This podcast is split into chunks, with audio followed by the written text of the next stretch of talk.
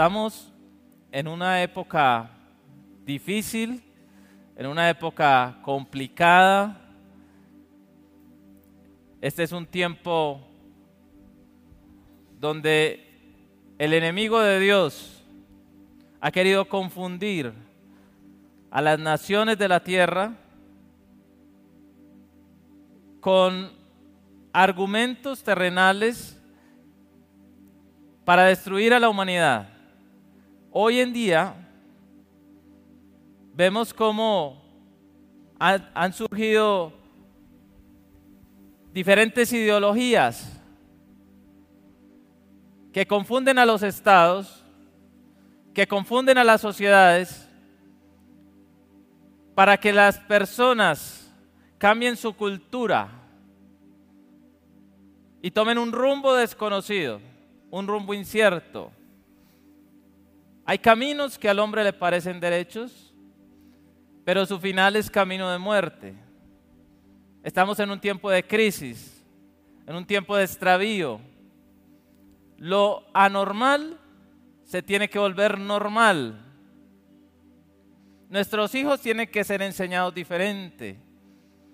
Ayer me comentaban de, de una nación donde los hijos le pertenecen al Estado. Los papás no les pueden enseñar cualquier cosa. Los hijos solo tienen que aprender lo que el Estado quiere que los hijos aprendan, porque ellos son los dueños de las personas en ese lugar. Nosotros estamos viviendo una serie de corrientes el apóstol Pablo lo llamaba filosofías y huecas sutilezas que engañan a los hombres. Muchas iglesias ya siguen esas filosofías y huecas sutilezas que engañan a los hombres. Ya van en la corriente del, del mundo. Iglesias divididas, donde personas con desórdenes sexuales ya sirven como pastores en sus congregaciones. Pero la Biblia dice, sean santos porque yo soy santo. Porque sin santidad nadie verá al Señor. Esos son los tiempos que vivimos. La iglesia de este tiempo está también viviendo la crisis. Como les digo, algunos ya apostataron de la fe y tranquilos, es necesario que todo esto acontezca. Porque después de todas estas cosas vendrá el Mesías en las nubes del cielo y todo ojo le verá. Está escrito. Dios nos dice, Jesús nos dijo que Él vendría en las nubes del cielo. Cuando les digan, allá está, no vayan o está por allá. No, no es. Vendrá con las nubes. Y todo esto que estamos viendo son principios de dolores, guerras, rumores de guerras, pestes, hambres, destrucción. La sana doctrina va a ser destruida en muchos lugares de la tierra. Muchas iglesias se van a disolver Muchas iglesias van a predicar fábulas y muchos cristianos con comezón de oír se van a apartar de la fe, dice la Biblia. Y ya el que predique la verdad lo van a matar, lo van a encarcelar. Tenemos países donde el Estado toma las predicaciones y las lee primero. ¿Usted qué va a predicar? sí está bien. El Estado. Y asimismo, tenemos cristianos en muchas congregaciones, eso sí, atomizados en todas las congregaciones de la tierra, que están en crisis, en la crisis de la respuesta. La llamo yo, la crisis de la respuesta. Porque queremos respuestas inmediatas, queremos un Dios instantáneo, Queremos un Dios que si no nos da la respuesta, no voy a la iglesia, abandono a Dios, me voy. Dios no me responde, Dios no me ama, Dios no me oye. Estamos en un tiempo difícil, pero el apóstol Pablo, el apóstol Pedro y otros apóstoles dijeron que estos tiempos vendrían, los postreros días, cuando Pablo le escribió a Timoteo, vendrán tiempos peligrosos. Esta, eh, esta semana escuché una noticia de dos hombres que tenían casa por cárcel y tuvieron una ocurrencia. Torturaron y mataron a la mamá. Yo digo, Dios mío, estamos en tiempos peligrosos. ¿Por qué? Por endemoniados. Por eso. Porque el príncipe de este siglo ha cegado el entendimiento de los incrédulos para que no le resplandezca la luz del Evangelio. Lo más tremendo de eso es que también ha cegado el corazón de muchos cristianos que dejaron que se les enfriara el amor por Dios y han entrado en la crisis de la respuesta. Si no hay respuesta, no hay nada, no hay Dios, no hay congregación, no hay iglesia, todos los pastores son mentirosos, todas las iglesias son malas, me voy, aquí no me quieren. La crisis de la respuesta.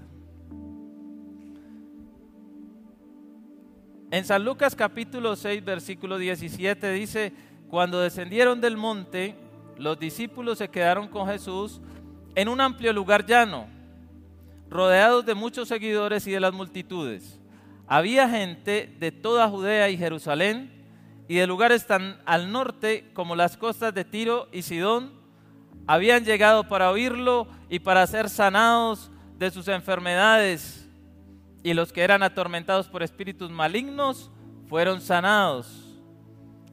Todos trataban de tocarlo, porque de él salía poder sanador y lo sanó. ¿A quién? A todos. Y lo sanó a todos. Algunos no, a todos. A los que tenían dinero, no, a todos. Ah, entonces a los pobres. No, a todos. Creemos que Dios es limitado, que Dios tiene preferidos. A este sí, a este no. Este me gusta, este no. Este se tinturó, no me gusta. Este no se tinturó, este se rapó. No, esto no. Ustedes para acá. No, no les voy a hacer milagro. Vengan ustedes los demás. Milagro. No, así no funciona. Dios no es así. No funciona el reino de Dios de esa manera, porque aquí dice que Dios, que Jesús los sanó a todos. Pero había una característica especial y es que ellos necesitaban la respuesta. Ellos necesitaban la respuesta. En la Biblia hay muchas preguntas que le hicieron a Jesús y todas tuvieron respuesta. Algunas respuestas fueron respuestas que Dios les dio conforme a la necesidad que ellos tenían. Algunos se, acercaron humildemente y Jesús le dio la respuesta. Algunos se acercaron a tentarlo y Jesús le dio la respuesta. Todos tenían una respuesta. Y dentro de las respuestas que Jesús les daba, por ejemplo, le preguntaron, ¿hay que pagar impuestos a César? Ah, ¿Qué debo hacer para heredar la vida eterna? ¿Por qué no pudimos echar fuera el demonio? ¿Eres tú el que había de venir? O esperamos a otro? Me detengo en esa pregunta. Todas las respuestas, todas las preguntas que le hicieron, él le dio una respuesta. Eh, ¿qué hago para heredar la vida eterna? Los mandamientos sabes. Y se los mencionó. Ah, ya eso lo tengo, lo cumplí, ya lo cumplí. Ah, bueno, te falta una cosa. Vende todo lo que tienes y dáselo a los pobres. Era un hombre muy rico, y, se fue triste porque tenía que dar sus bienes a los pobres. No amaba al prójimo. No que tengamos que hacer eso nosotros. Jesús sabía por qué se lo estaba diciendo a esa persona. Si debemos ser caritativos, ayudar al otro, misericordiosos, ayudar, bendecir, dar, sí lo debemos hacer. Pero en ese caso, Jesús le estaba mostrando que él no estaba cumpliendo la ley de Dios. Porque lo que dice la ley es que lo que queramos que los hombres hagan con nosotros, lo hagamos nosotros con ellos. Ese hombre no lo estaba haciendo. Pero hay una pregunta que me llama mucho la atención y es, ¿eres tú el que había de venir o esperamos a otro? Esa pregunta la hizo un hombre completamente extraño, una persona rarísima. Se vestía con pieles de camello y se iba para el desierto, comía miel silvestre y langostas. Un hombre raro. Pero ese hombre raro es considerado por Jesús el profeta más grande de todos los tiempos, Juan el Bautista. Y cuando este hombre raro para nosotros se fue para el desierto y regresó, regresó predicando el arrepentimiento. Arrepiéntanse, arrepiéntanse.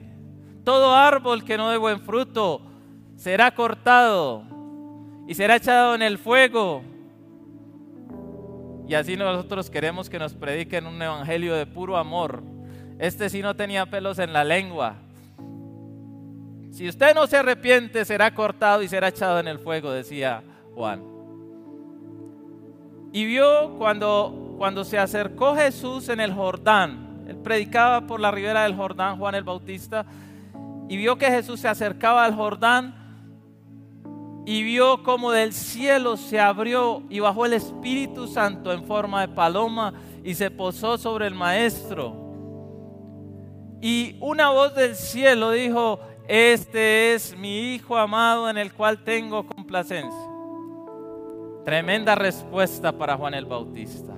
Ese es el Cordero de Dios, el que quita el pecado del mundo. Y empezó a predicar a Jesús. Miren, ese es el Cordero de Dios, ese es el Cordero de Dios, ese es el Cordero de Dios, porque vio el cielo abierto. Él sabía quién era el Cordero de Dios, él sabía quién era el Mesías que había de venir, el que les iba a dar respuesta a todo lo que ellos necesitaban.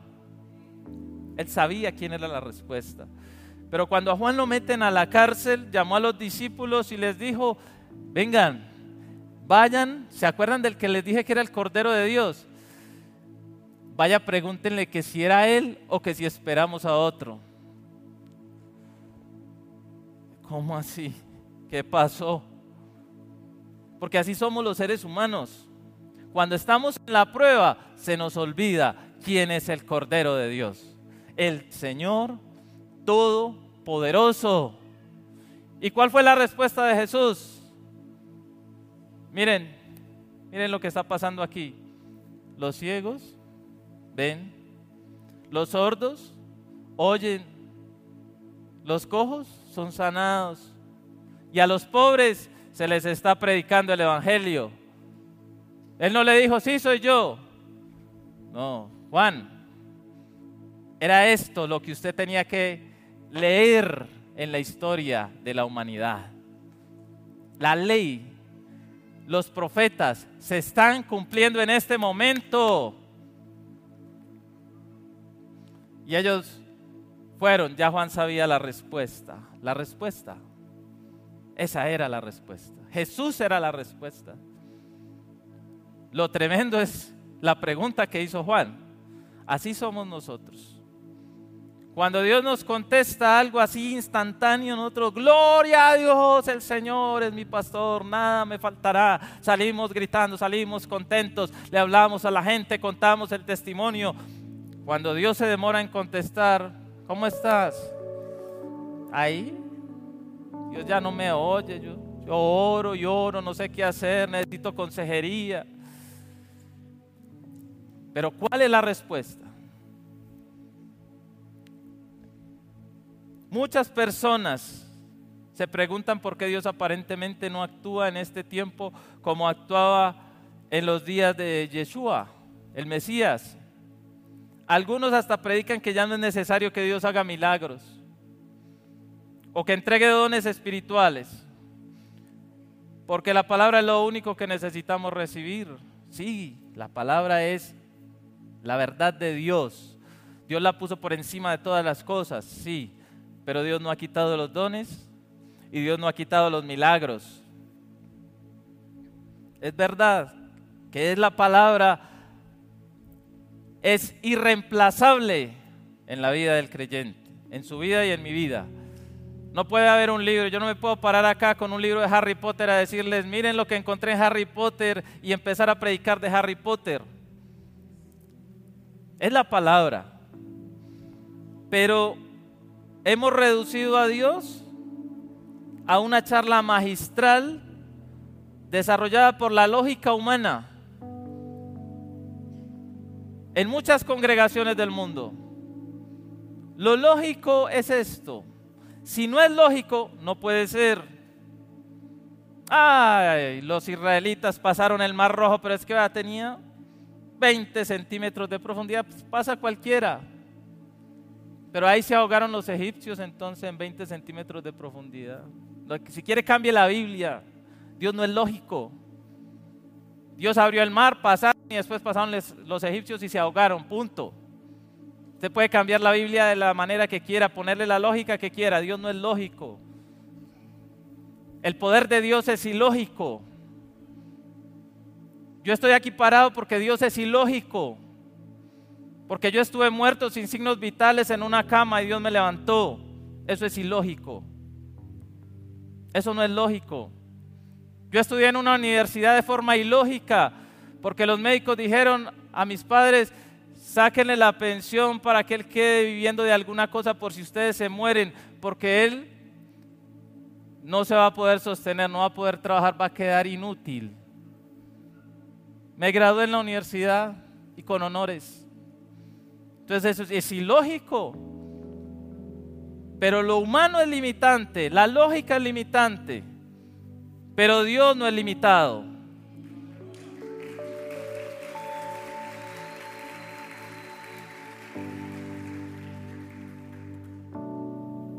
Hace ocho días, nuestro amigo Andrés Senado estuvo predicando acá.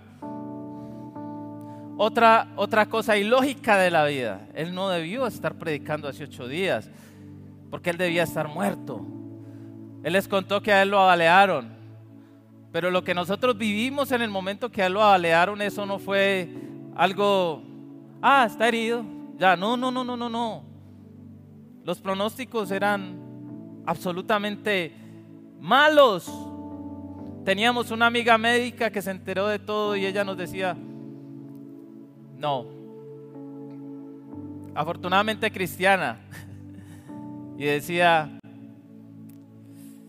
humanamente hablando, él se muere, no hay nada que hacer por él. Yo salía de mi casa a las 5 de la mañana me iba por la clínica del norte, yo vivía en Iquía en ese momento, me iba por la clínica del norte y, y, cuando, y me iba orando por Andrés. Cuando yo llegaba a la clínica, yo miraba esa clínica y ustedes no saben lo que yo sentía. Y yo empezaba, Señor, vivirá, no morirá y contará las obras del Señor. Y toda la iglesia orando Fue difícil. Y Dios hizo un milagro tan maravilloso, tan grande, tan absoluto, que hace ocho días Andrés nos predicó la palabra de Dios.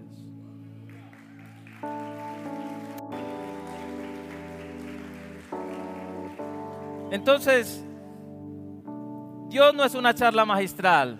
Los cultos no pueden ser una clase de historia, ni de geografía. Y yo estudio geografía, estudio historia, claro, para estudiar la palabra. Pero Dios es real, el poder de Dios es real, está vigente, se mueve hoy, se mueve hoy, hace milagros hoy. Y yo quiero que veamos algo que está sucediendo. invito a producción que nos ponga un video, quiero que ustedes lo vean. Si lo tienen allí.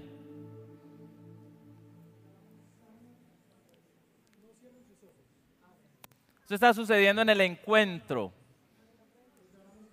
Está sucediendo en el encuentro. Nuestro pastor está orando por alguien que tiene un pie más corto que el otro.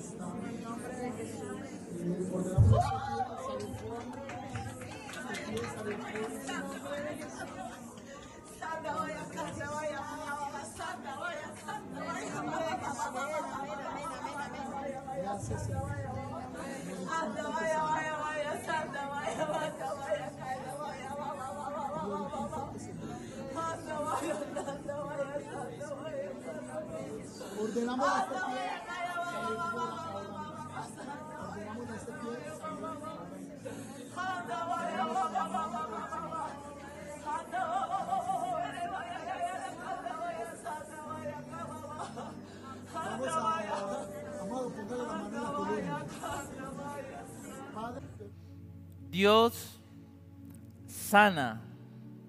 Dios hace que los miembros se recuperen, se regeneren, que las piernas crezcan, los cojos son sanados, los mudos hablan, los sordos oyen, los ciegos ven, a los pobres es predicado el Evangelio. Hoy, igual que ayer, cosas que están sucediendo. Hace ocho días, testimonios de sanidades. Dios sigue obrando. Dios sigue haciendo lo que tiene que hacer. Entonces, ¿será la voluntad de Dios dejarse de manifestar a los seres humanos en este tiempo? ¿Por qué el poder de Dios no se manifiesta como antes? Un hombre que yo admiro mucho, Tele Osborne, decía, si nosotros queremos ver en este tiempo lo que vieron antes, tenemos que actuar como las personas de ese tiempo. Mire lo que dice la palabra que leímos hace un momento. Las personas se esforzaban por ir a buscar a Jesús. En ese entonces no había metro, no habían buses, no habían motos, no habían automóviles, habían camellos, que no todo el mundo tenía un camello. Eso sí era tener dinero para tener un animal. No habían caballos para todo el mundo y para ir de una ciudad a otra tenían que caminar muchos kilómetros. Muchos. Iban con sus familias en caravanas, caminando. Y aún así, Dice la palabra, cuando descendieron del monte, los discípulos se quedaron con Jesús en un amplio lugar llano. Dice, rodeados de muchos seguidores y de las multitudes. Había algo especial ahí. Ahí había algo especial. Era el mismo Dios obrando. Vinieron las multitudes. Vinieron las multitudes a buscar a Jesús. Y dice, había gente de toda Judea y Jerusalén. De Jerusalén, bueno, ahí estaba Jesús. No hay problema, ahí estaba. De toda Judea, listo, más lejitos, pero llegaban. Pero dice, y de lugares tan al norte como las costas de Tiro y de Sidón. Ahí sí había un problema. Había un problema de transporte. Personas que vivían absolutamente lejos. Personas que tenían que caminar cientos de kilómetros para ir a Jesús. Si usted se va de acá a pie para el municipio de Bello, se va a demorar. Pero no estamos hablando de 11 kilómetros. Estamos hablando de muchos, de cientos de kilómetros que tenían que desplazarse. Y se demoraban tal vez días. No eran horas. Pero ellos decían, yo necesito la respuesta. Y caminaban y hacían lo que tuvieran que hacer para encontrar la respuesta.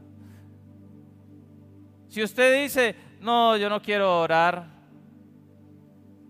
y esa, la respuesta está en sus rodillas, en su cama, y tiene que caminar del baño a la cama 20 pasos para recibir la respuesta, no nos esforzamos, no va a recibirla. No la va a recibir.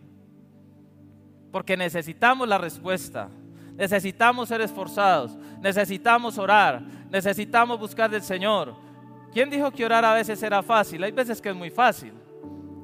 Hay veces que es sencillo. Hay veces que yo me arrodillo a orar y no me quiero parar porque estoy disfrutando la presencia de Dios. Pero hay veces que le tengo que decir, Señor, ¿sabes qué?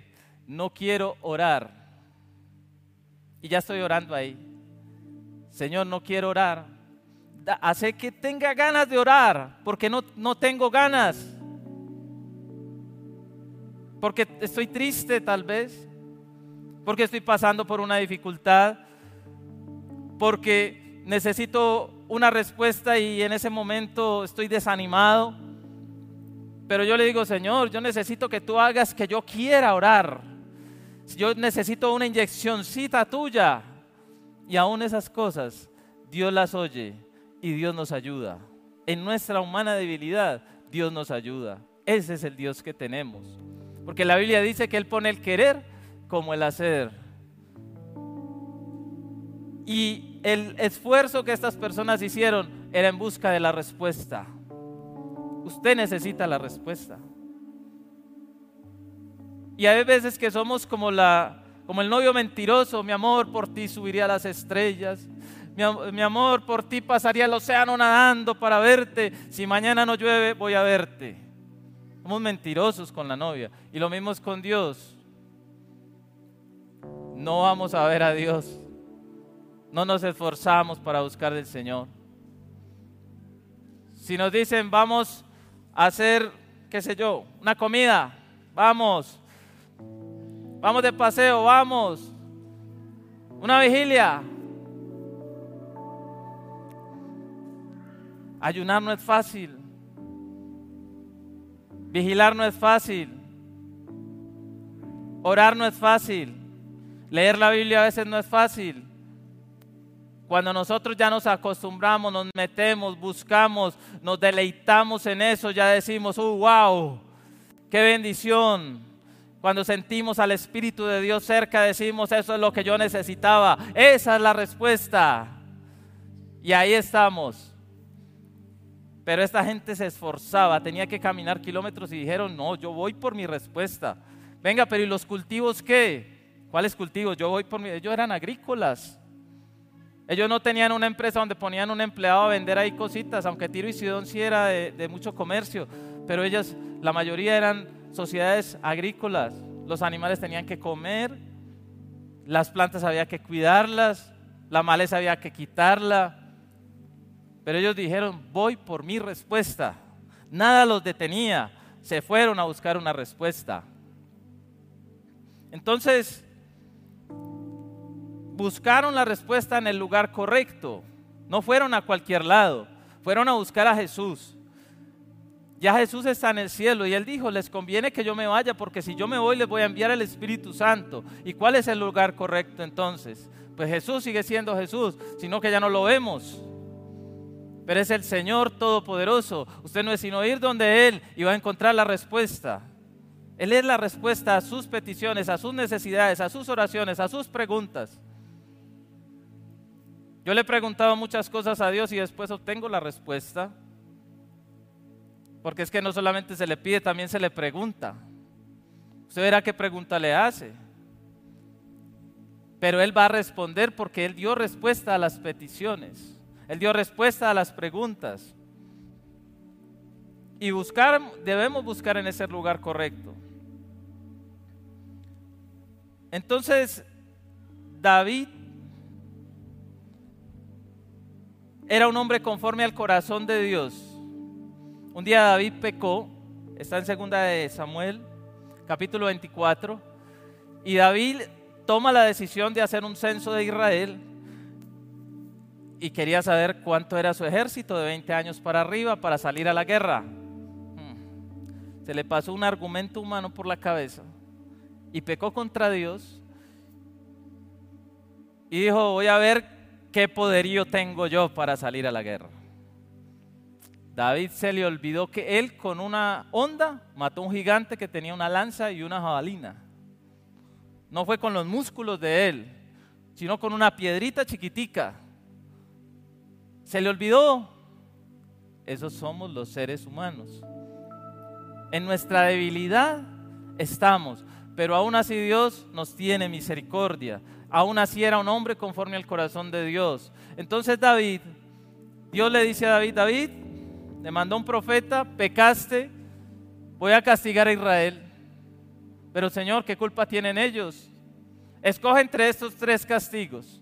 En resumidas cuentas, Dios decidió castigar a Israel y generar una mortandad. Y el ángel de Dios iba por una era, la era de un hombre llamado Araúna, y David consultó qué tenía que hacer para detener al ángel de Dios y le dijeron haga un altar allí, haga holocausto al Señor para que tenga la mortandad.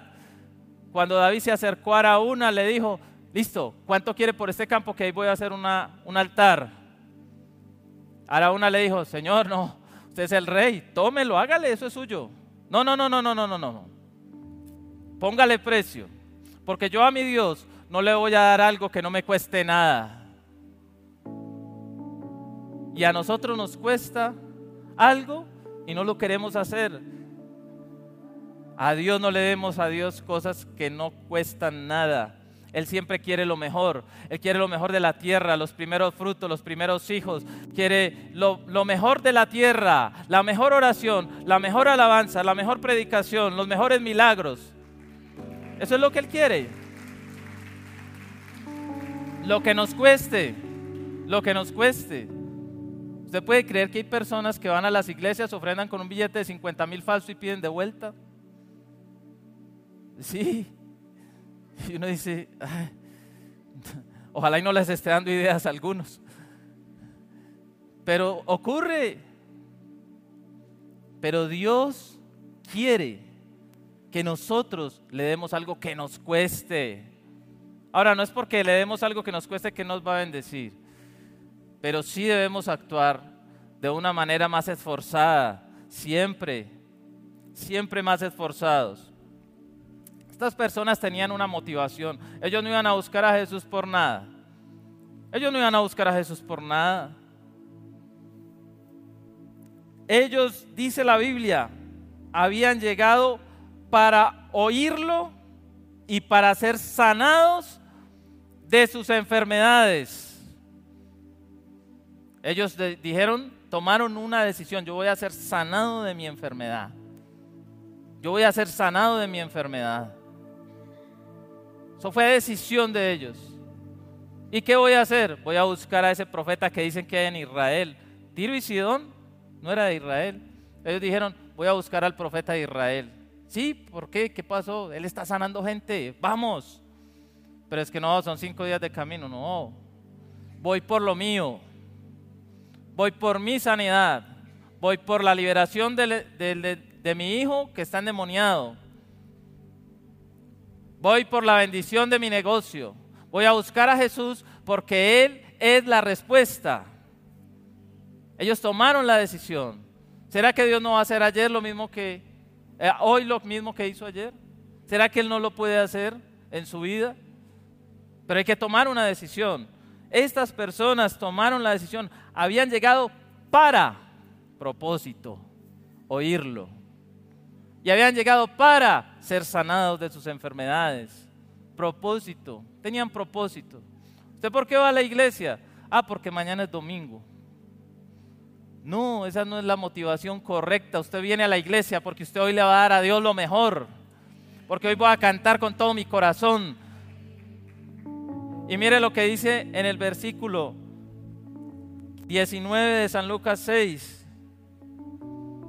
Todos trataban de, tocarlo, dice, porque poder salía, porque de él salía poder sanador y los sanó a todos. De Jesús salía poder sanador y los sanaba a todos.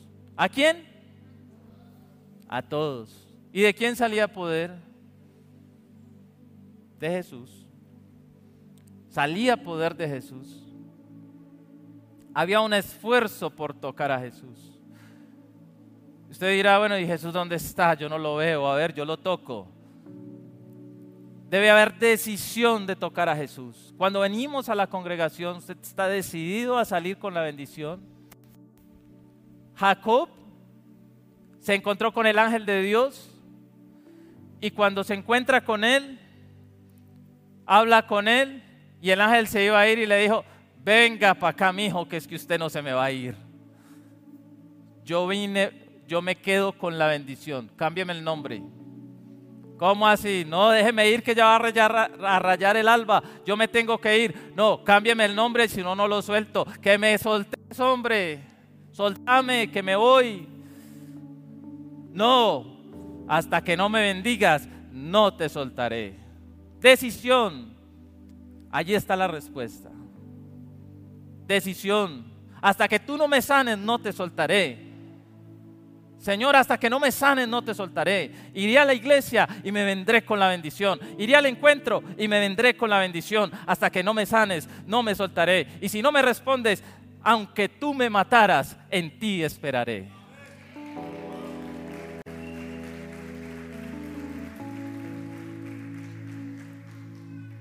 Porque tenemos que ser decididos en encontrar la respuesta. Estas personas iban y dice, mire lo que dice acá. Todos trataban de tocarlo. No se nos olvide que había una multitud alrededor. Usted ha estado en el metro en hora pico para llegar a la puerta. Ya se va a cerrar la puerta y usted se tiene que bajar ahí porque si no llega tarde a la cita médica o al trabajo. Inténtelo. Todos trataban de tocarlo. Si yo sé que ese es el maestro y hay una multitud, lo siento, me paso por encima. Me monto en las cabezas de los demás, no me importa, pero yo tengo que tocarlo porque esa es mi bendición, el esfuerzo que tengo que hacer es mi bendición. Voy a luchar por ella. Y cuando vaya a la iglesia, no voy a ir a mirar a nadie. No voy a ir a murmurar de nadie. Voy por mi bendición. Voy a buscar al maestro y él me va a dar lo que necesito porque él es la respuesta.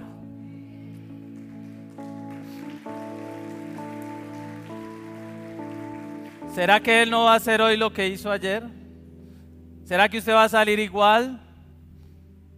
No, Jesús es la respuesta de todos nosotros, mis amados. Debemos tener fe. Dios nos insta a creer. Mire lo que dice en San Juan capítulo 11, 40. Dice, no te dije que si crees verás la gloria de Dios. No te dije que si crees verás la gloria de Dios. Te imagínese a, don Ramón mojándose el dedo. Yo creo que Dios nos hace así. No César, no te dije que si crees verás la gloria de Dios.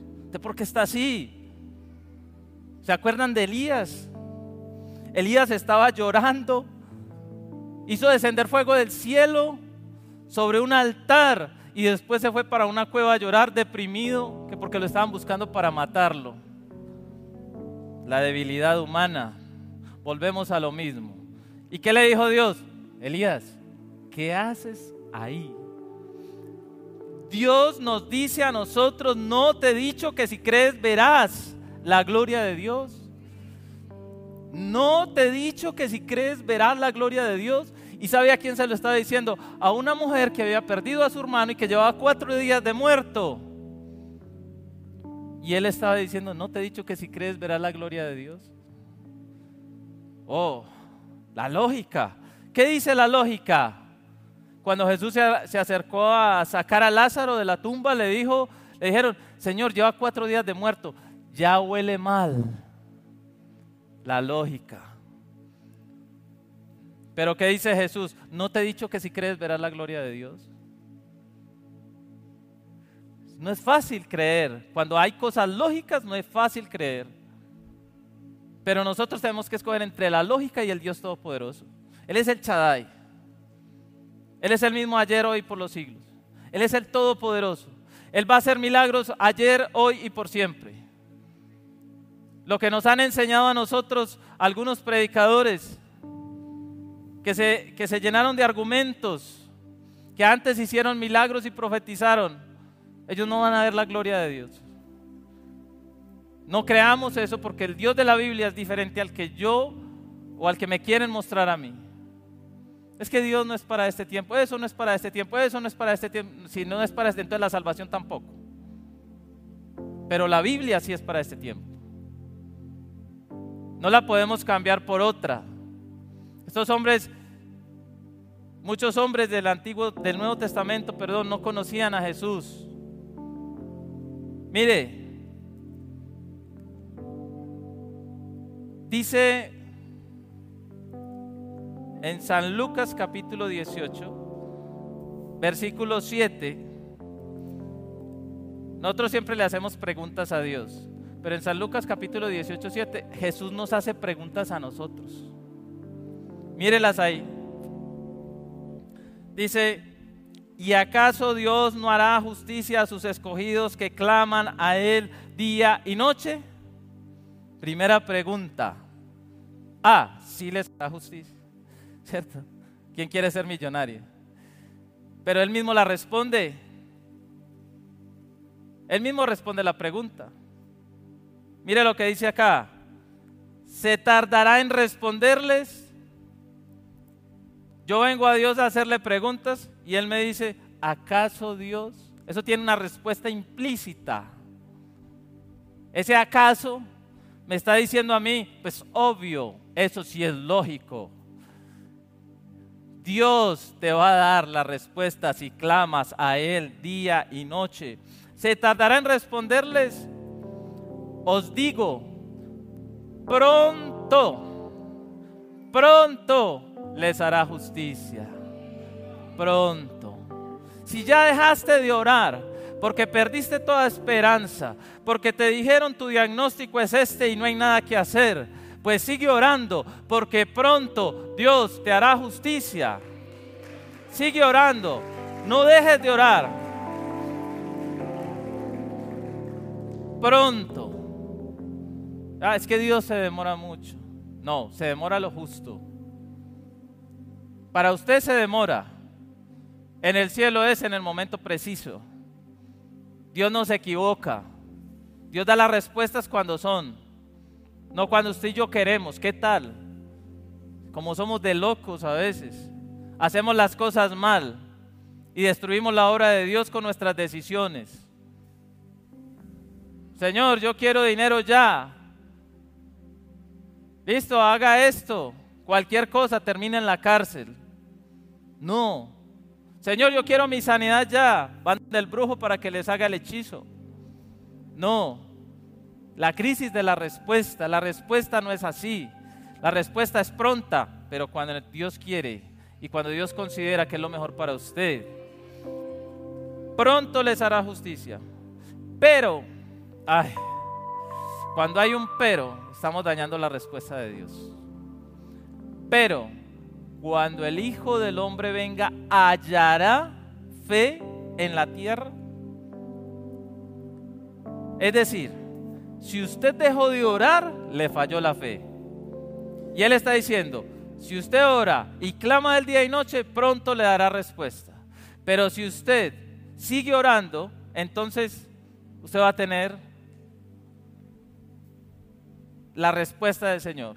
Ahora, si usted paró, ese es el pero. Perdiste la fe. Y por eso esta predicación de hoy, no puede haber peros aquí. No puede haber peros. Hoy tenemos que volver a buscar al Señor de corazón y pronto nos hará justicia. Dios va a obrar. Dios va a obrar. Dios nos ve a nosotros.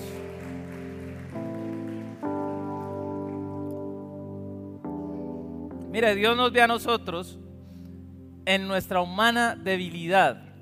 Él se acuerda de que somos polvo. Él sabe sus debilidades y sabe mis debilidades. Él nos conoce. Mire lo que dice acá. Marcos 9:21 dice, ¿hace cuánto tiempo que le pasa esto? Preguntó Jesús al padre del muchacho. Le llevaron a Jesús un muchacho endemoniado. Y Jesucristo les hace esa pregunta. Ah, bueno, ¿hace cuánto que está así? Desde que era muy pequeño, contestó él. A menudo el espíritu lo arroja al fuego o al agua para matarlo. Ojo con esto ten misericordia de nosotros y ayúdanos si puedes. Si puedes. No conocían a Jesús. Este hombre no conocía a Jesús. ¿Cómo así que si puedes? ¿Quién sabe dónde estaba? De pronto no estaba en Jerusalén, no había visto milagros, no sé. Alguien le dijo, vea, vaya, hay un Jesús por allá que está sanando, un profeta. Vaya, está sanando. Pero este hombre sin conocer a Dios le dice, ten misericordia de mí y ayúdanos si puedes. ¿Y cuál fue la respuesta de Jesús? La respuesta de Jesús es, ¿cómo que si puedo? Preguntó Jesús. todo es posible si uno cree. Todo es posible si uno cree. No te dije que si crees verás la gloria de Dios. ¿Usted cree que eso se lo estoy diciendo yo? Eso lo dijo el maestro de maestros, lo dijo el verbo viviente, lo dijo el Señor Todopoderoso. En el principio era el verbo y el verbo era con Dios y el verbo era Dios. Y el verbo se hizo carne y vimos su gloria como la del unigénito del Padre, lleno de gracia y de verdad. Y enseguida dice, ese mismo Jesús dice, si crees, verás la gloria de Dios. Era Dios mismo en medio de nosotros, enseñándonos a creer, enseñándonos a tener fe. Si tuviéramos una fe tan pequeña como un grano de mostaza. Este hombre no tenía ni pizca de fe, nada. Estaba cero, out, reprobado, perdió. Ante la mente humana y con eso que Jesús dijo, no te dije que si crees, no aplicaba, muerto totalmente, lo desahuciaron. Pero Jesús es tan bueno, Jesús es tan maravilloso, que Él le dice, al instante el Padre clamó, sí, creo, pero ayúdame a superar mi incredulidad. Y dice en los versículos siguientes, cuando Jesús vio que aumentaba el número de espectadores, reprendió al espíritu maligno Escucha, espíritu que impides que este muchacho oiga y hable, dijo, te ordeno que salgas de este muchacho y nunca más entres en él. Y nunca más entres en él. Ese hombre no tenía esperanza. Es que no creía nada, no cumplía la palabra, ¿no? A usted alguna vez le han dicho, venga, crea que Dios le va a hacer el milagro. Y usted qué dice, ay, sí, está bien, creo, ya, ya creí, ya. No, no, no, no, no, no, así no funciona la fe. Este hombre sabía que él, no, que él no creía, él lo sabía. Eh, creo, ayúdame, ayuda a mi incredulidad. Ese maestro que tenemos es una Un aplauso para Jesús.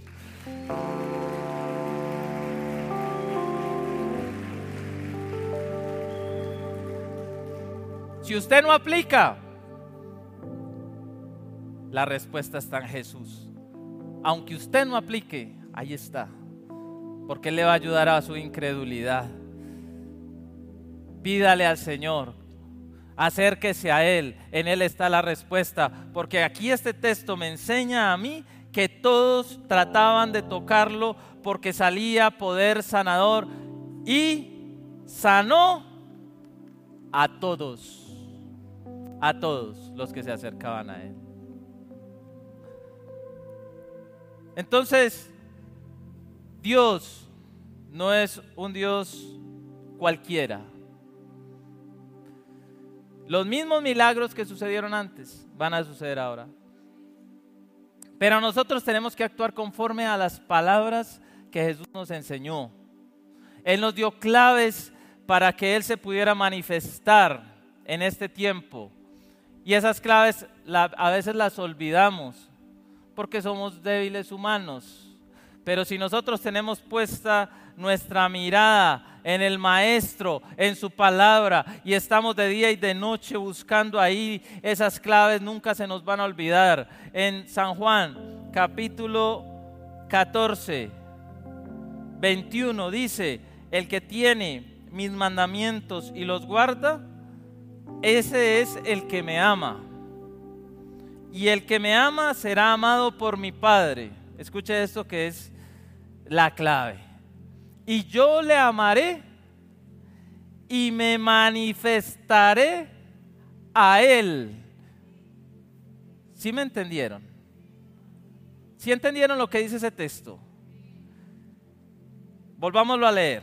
Dice, repitámoslo, el que tiene mis mandamientos y los guarda, esa palabra guardar viene de atesorar, cuidar, proteger, que no sea que sea algo inmutable de generación en generación, que yo enseñe la verdad tal como está, que no le cambie nada. El que guarda mis mandamientos y los, el, que tiene mis mandamientos y los guarda, ese es el que me ama. Y el que me ama será amado por mi Padre y yo le amaré y me manifestaré a él. Dios se va a manifestar a tu vida cuando tú guardes los mandamientos del Señor. Porque no hay mayor demostración que esta, que yo ame al Señor. Si yo lo amo y guardo sus mandamientos, entonces Él se va a manifestar. Si yo lo amo y le obedezco y protejo su palabra y no la estoy acomodando a mi pecado. No, es que el Señor sabe. Yo ando en pecado, pero Dios sabe. No, no, no, Dios no se va a acomodar a, usted. hay un versículo que dice, ¿acaso usted pensaba que yo era como usted? En un salmo. ¿Acaso usted pensaba que yo era como usted? Usted veía al ladrón y corría con usted. pensaba que yo iba a ser como usted. Dios no se va a acomodar a su pecado. Usted tiene que orar y cambiar, arrepentirse, buscar al Señor y Él va a transformar su corazón. No hay otra. Para que Dios se manifieste a su vida, usted debe amar a Dios obedeciendo su palabra. Y dice, le dijo Judas, no el Iscariote, Señor, ¿cómo es que te manifestarás a nosotros y no al mundo? Respondió Jesús y le dijo, el que me ama mi palabra guardará y mi Padre le amará y vendremos a Él y haremos morada con Él. Usted se va a volver casa de Dios, una casa de Dios caminando. Sus acciones van a ser acordes al cielo, no acorde a la tierra. En 1906 hubo el más grande avivamiento de los últimos tiempos. William Seymour, hijo de esclavos, discípulo de, un hombre considerado el padre de Pentecostés, ya no había bautismos en el Espíritu Santo, nadie hablaba lenguas, la iglesia era de la letra solamente, pero ese hombre entendió que si venía el Espíritu Santo iba a suceder lo mismo. Y William Seymour lo echaron de la iglesia, fue a predicar a una iglesia y no lo dejaron entrar. Usted aquí no predica. Y este hombre se fue para una casa y montó un grupo de conexión. Ya saben de lo que hablo. Dijo, venga, no me dejaron. Y empezó con una persona. Después se unió a otra persona. Y se fueron uniendo. Y empezaron a orar. Pero y, no hicieron otra cosa que buscar de Dios y enseñar la palabra. Y buscar de Dios y enseñar la palabra ahí entre ellos. Hasta que un día vino un bautismo del Espíritu Santo sobre una mujer que luego fue la esposa de él. Fue bautizada en el Espíritu Santo. Y allí se encendió un fuego impresionante. Y ellos empezaron a orar al punto de que un humo venía del cielo, un fuego venía del cielo. Salía humo, eso parecía un incendio. Venían los bomberos a ver qué era lo que estaba pasando.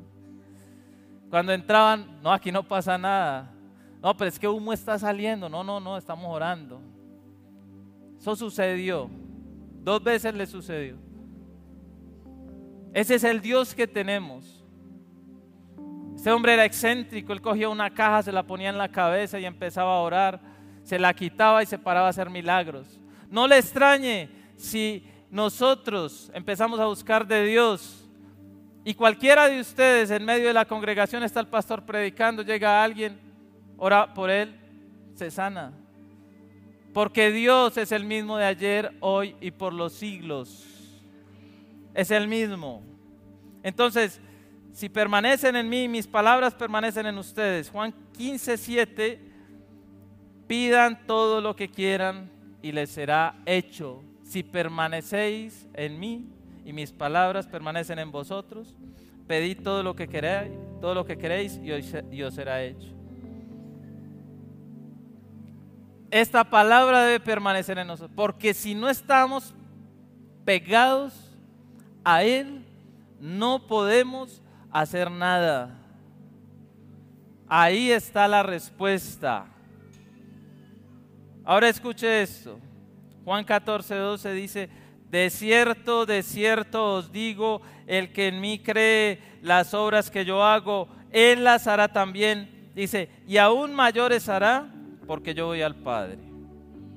y todo lo que pidieres al Padre en mi nombre, lo haré para que el Padre sea glorificado en el Hijo. Si algo pidieres en mi nombre, yo lo haré. Pedid y se os dará. Llamad y se os abrirá. Buscad y hallaréis. Porque todo aquel que pide recibe, el que busca halla y al que llama se le abrirá. Todo el que pide. Ah, es que yo no le pido nada a Dios. Bueno, problema suyo, yo sí. Él es mi papá. Él es mi papá. Y si yo tengo una necesidad, voy donde mi papá.